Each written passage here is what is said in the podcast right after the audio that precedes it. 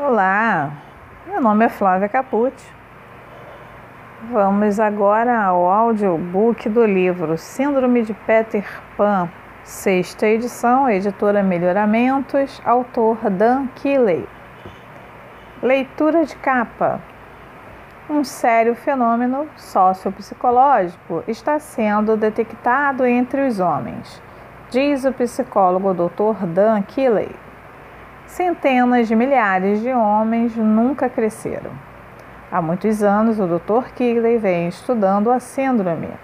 Seu primeiro caso clínico foi quando trabalhava com um jovem oficial da Força Aérea.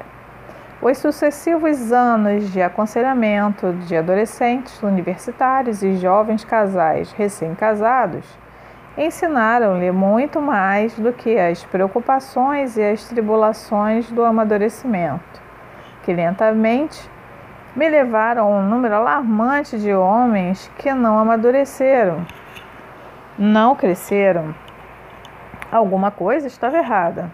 Somente quando relia a peça de Barry é que ele se defrontou com a conexão existente entre o problema que estava testemunhando e o herói brincalhão, que, ao seu ver, é realmente um adolescente muito infeliz que se encontra à beira do abismo entre o homem que não quer ser e o menino que ele já não é. Como o problema espelha a vida ficcional do personagem clássico, facilitando desta maneira a explicação e a compreensão, não levei muito tempo para rotular esta condição de síndrome de Peter Pan, ou abreviando SPP. O Dr. Keeley também explica que tem observado o crescimento deste fenômeno há anos. Suspeito que ocorram casos isolados há um longo tempo mas somente nos últimos 20 ou 25 anos, entretanto, é que as pressões da vida moderna têm exacerbado os fatores desencadeadores, resultando no crescimento dramático na frequência do problema. Há razões para se supor que a situação piore nesses próximos anos. De acordo com o autor, embora eles tenham atingido a idade adulta, esses homens são incapazes de encarar os sentimentos e as responsabilidades de adultos diante de suas verdadeiras emoções. Eles se escondem atrás das máscaras, estando repletos de sentimentos vazios e de solidão.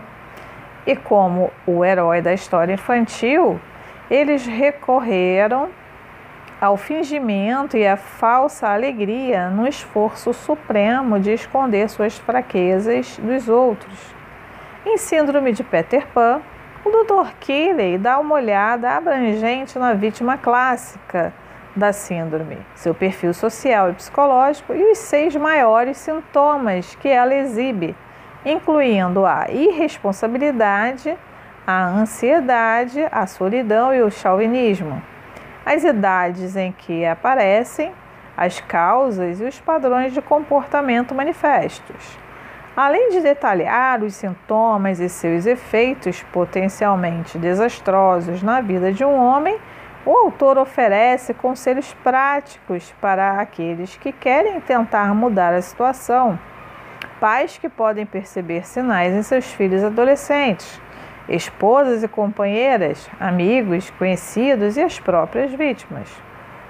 O autor, nascido e educado em Linons, Dr. Kiri graduou-se em MA e PhD na Universidade de Lyons.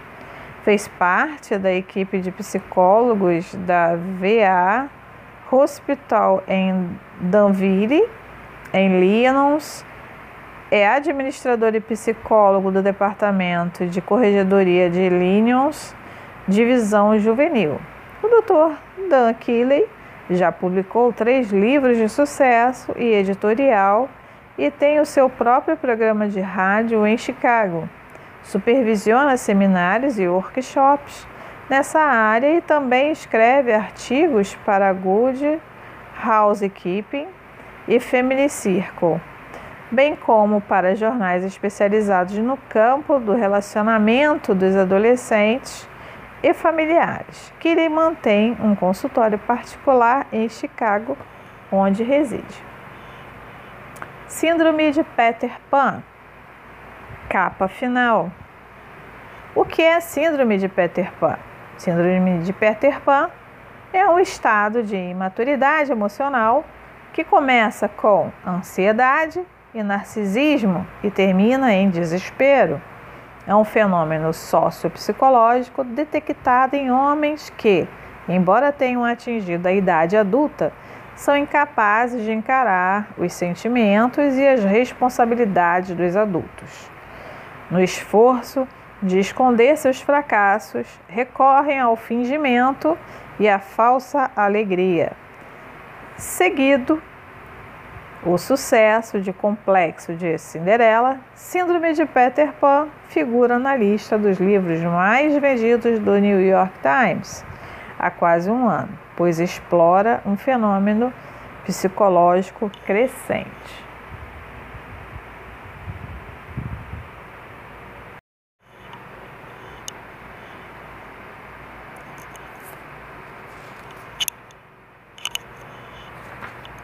Agradecimentos. Merece minha mais profunda gratidão as seguintes pessoas: Eva Marshall, editor sênior da Dodge Mid, cujo estímulo só é suplantado por uma edição brilhante. Kay Red Deck, diretora de publicidade, e a sua excelente equipe, Howard Mulheim, meu agente literário, que bem podia ter sido um grande psicoterapeuta. E Donald Mers, PhD, amigo e colega que vem me supervisionando minha pesquisa ao longo dos anos. Essas pessoas fizeram este livro infinitamente melhor do que eu sozinho jamais teria conseguido. Sumário. Agradecimentos, página 7, nota do autor 11, prefácio 15, parte 1, introdução ao quadro 1. Reconhece este homem menino? 21. 2. Adulto vítima de SPP. Teste. 29. 3. A síndrome de Peter Pan, quadro geral. 36.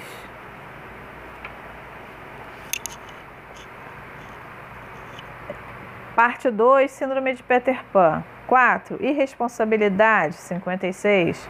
5. Ansiedade, 74. 6. Solidão, 97.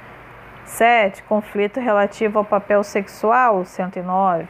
8. Narcisismo, 127. 9. Chauvinismo, 141. 10. Crise, impotência social, 151. 11. Após os 30 anos, desalento, 169. Parte 3. A mudança, para os 12 para os pais, 181, 13 para as esposas e amantes, 209, 14 para irmãos, irmãs e amigos, 236, 15 para as vítimas, 244. Nota do autor.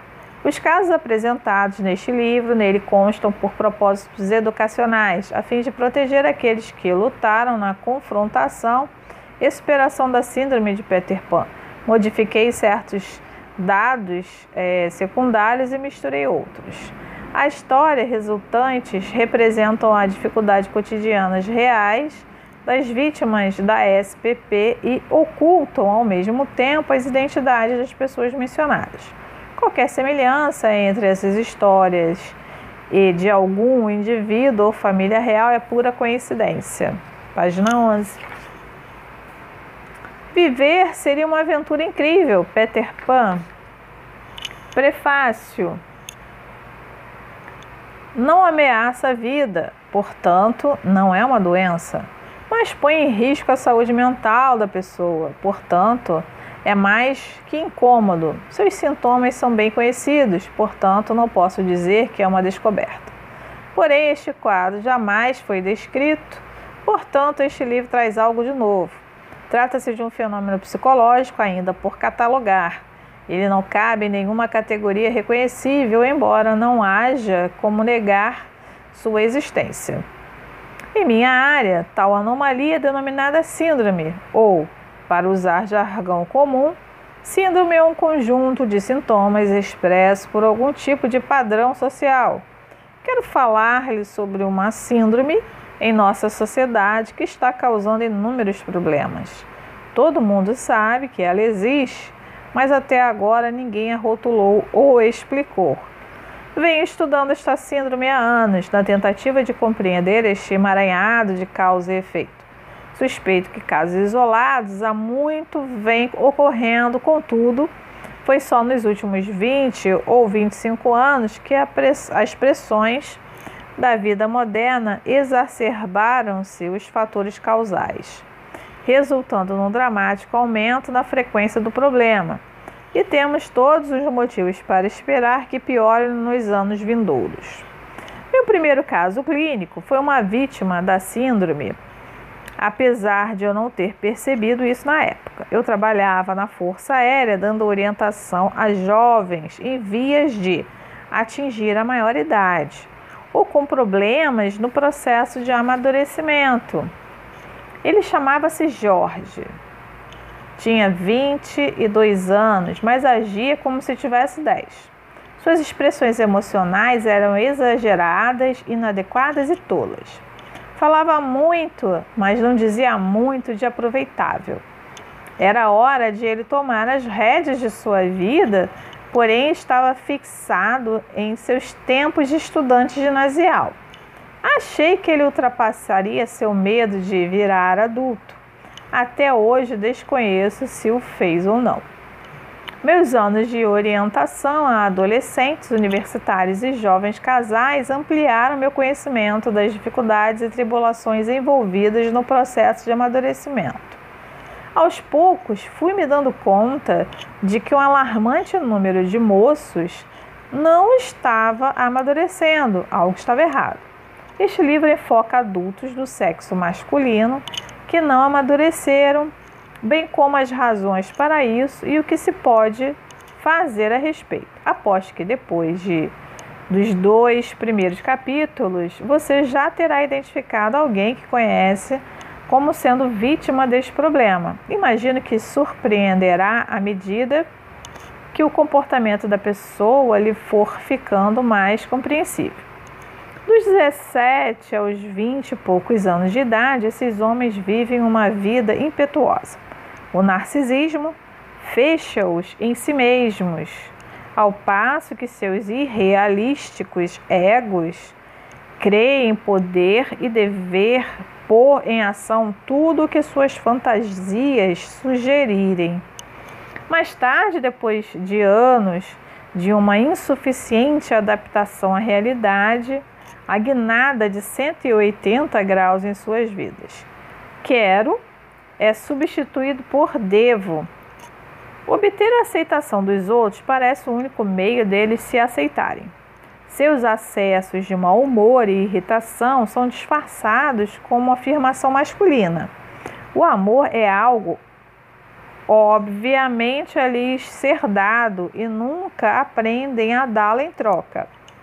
Fingem ser adultos, Todavia, na verdade, comportam-se como crianças mimadas.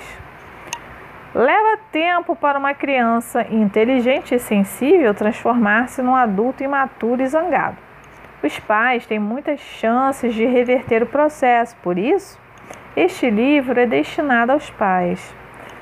Mas esposas e amantes têm toda a oportunidade de transformar o nunca em algum dia.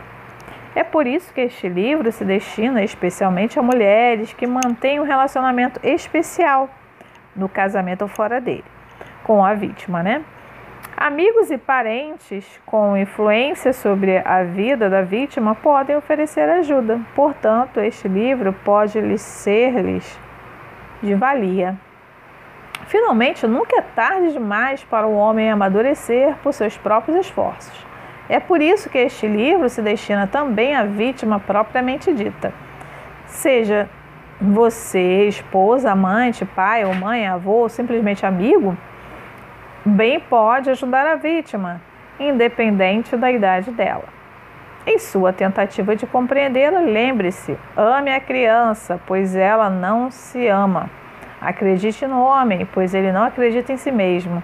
E, acima de tudo, ouça-o, pois ele não ouve a si próprio. A fim de sobrepujar esse problema, ele precisa percorrer a maior distância do mundo, a que vai de sua boca a seus ouvidos. Parte 1, página 21. Reconhece este homem e menino? Capitão Gancho. Você tem algum outro nome? Peter Pan. Aham. Uhum. Gancho, ansiosamente. Legumes. Peter, não. Gancho, mineral? Peter, não. Gancho, animal? Peter, após a consulta com um amigo. Sim. Gancho, homem? Peter, desdenhosamente, não. Gancho, menino? Peter, sim. Gancho, menino como os outros? Peter, não. Gancho, menino maravilhoso? Peter, para consternação de Wendy, sim. Reconhece essa pessoa, a julgar pela idade? É um homem, porém, por seus atos, é uma criança. O homem deseja seu amor, a criança quer sua compaixão. O homem almeja a aproximação, a criança teme ser tocada. Se você enxergar além da sua máscara de orgulho, verá sua vulnerabilidade. Se desafiar a sua audácia, sentirá seu medo. Você acha que conhece bem essa pessoa, mas a verdade é o inverso. As contradições são incômodas, as respostas são ambíguas. Fica até mesmo difícil encontrar as perguntas corretas. Contudo, olhe para seus filhos ou para os de algum amigo e pergunte-se: como seria se o corpo dele crescesse e a sua mente parasse no tempo? Esse homem menino é vítima de um mal grave. Se não for ajudado, amargará muito a vida. Não se trata de uma doença mental nem de capacidade de convivência em sociedade. No entanto, é muito triste. Para ele, a vida é uma perda de tempo. Ele se esforça para camuflar a tristeza como é, com vivacidade e piadas. Em muitos casos, isso engana, ao menos por alguns anos. Com o tempo, porém, aqueles que o amam vão se cansando de sua imaturidade. À primeira vista, isto parece prematuro e até injusto. Mas analise melhor o quadro e entenderá por que desejam livrar-se dessa pessoa.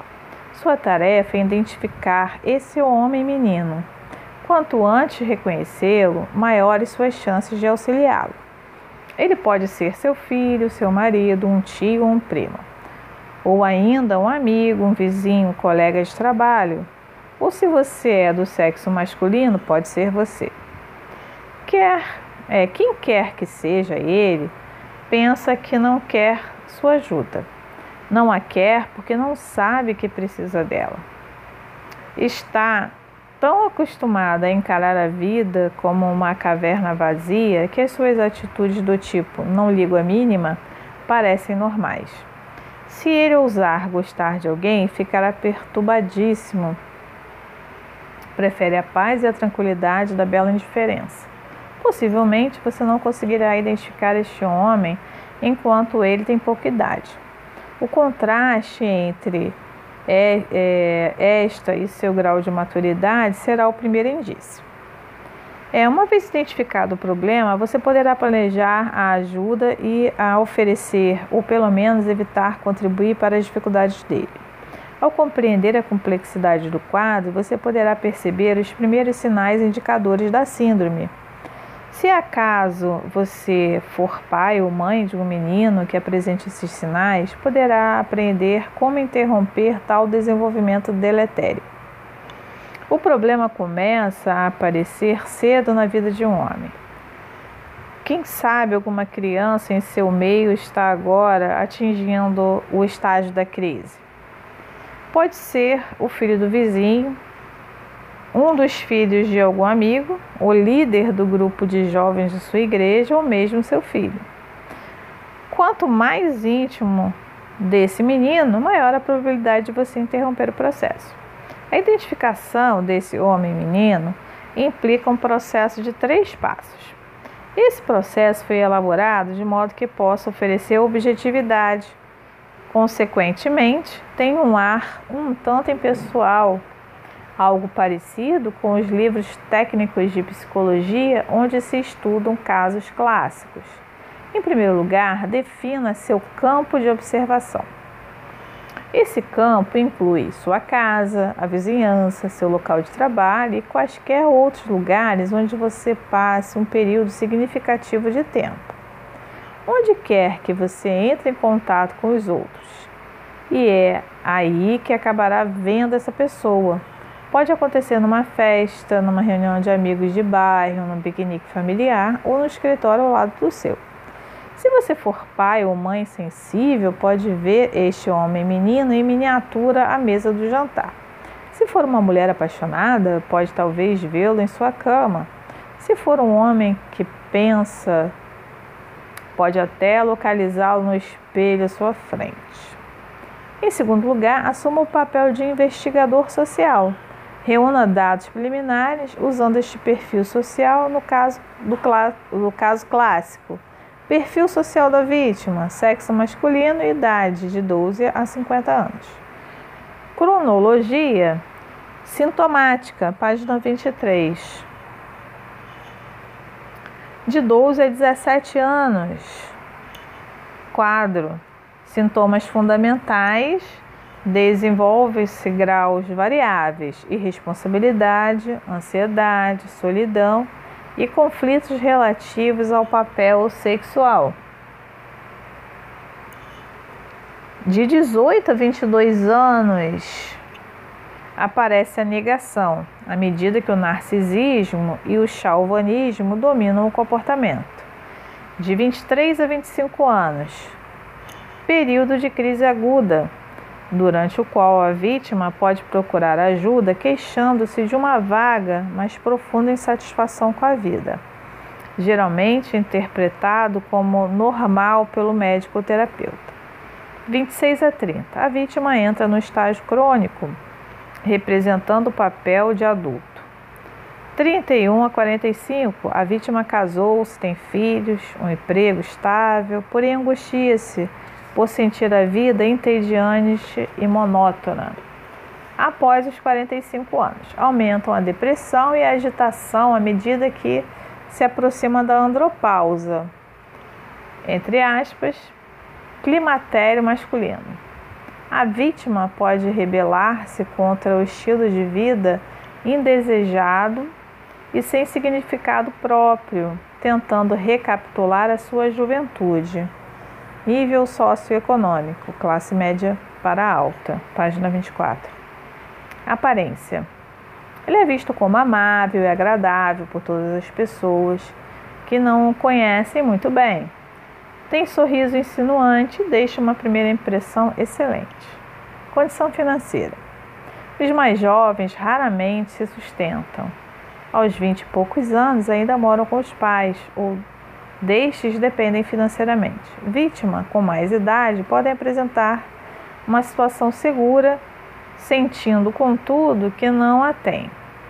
Costumam ser mesquinhas, exceto com relação às satisfações de seus próprios desejos. Situação marital.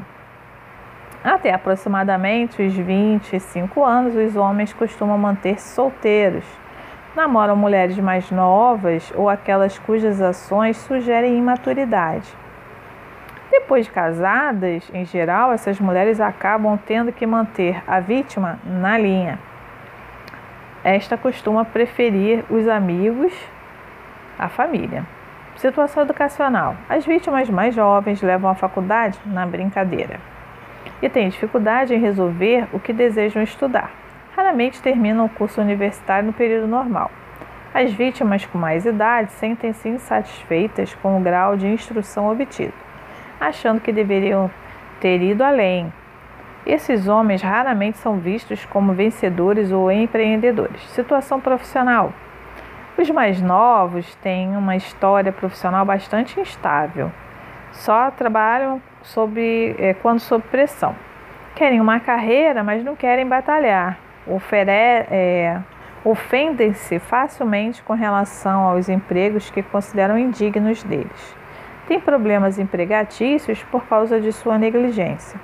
As vítimas de mais idade caem no extremo oposto, trabalham duro na tentativa de provar seu valor, têm expectativas irrealistas em relação a si mesmos e a seus colegas de trabalho e a seus chefes. Vêm-se acometido pela incômoda ideia de não, de não ter encontrado o emprego certo. Família. A vítima geralmente é o filho mais velho de uma família tradicional. Os pais permanecem casados e têm boa situação financeira. Provavelmente o pai é executivo de alguma empresa, enquanto a mãe considera o cuidar da casa e dos filhos como sua principal tarefa. Ela talvez trabalhe fora para aumentar a renda familiar, embora não tenha ambições profissionais. Interesses. O grande interesse das vítimas mais novas são as festas. As mais velhas esforçam-se por se divertir em festas, mas também tendem a se envolver além de limites razoáveis em esportes comunitários. O terceiro passo no processo de identificação é a decisão de assumir o papel de investigador psicológico. Após reconhecer a vida da vítima, externamente mediante a utilização do perfil social, use este perfil psicológico para avaliar a sua vida interior.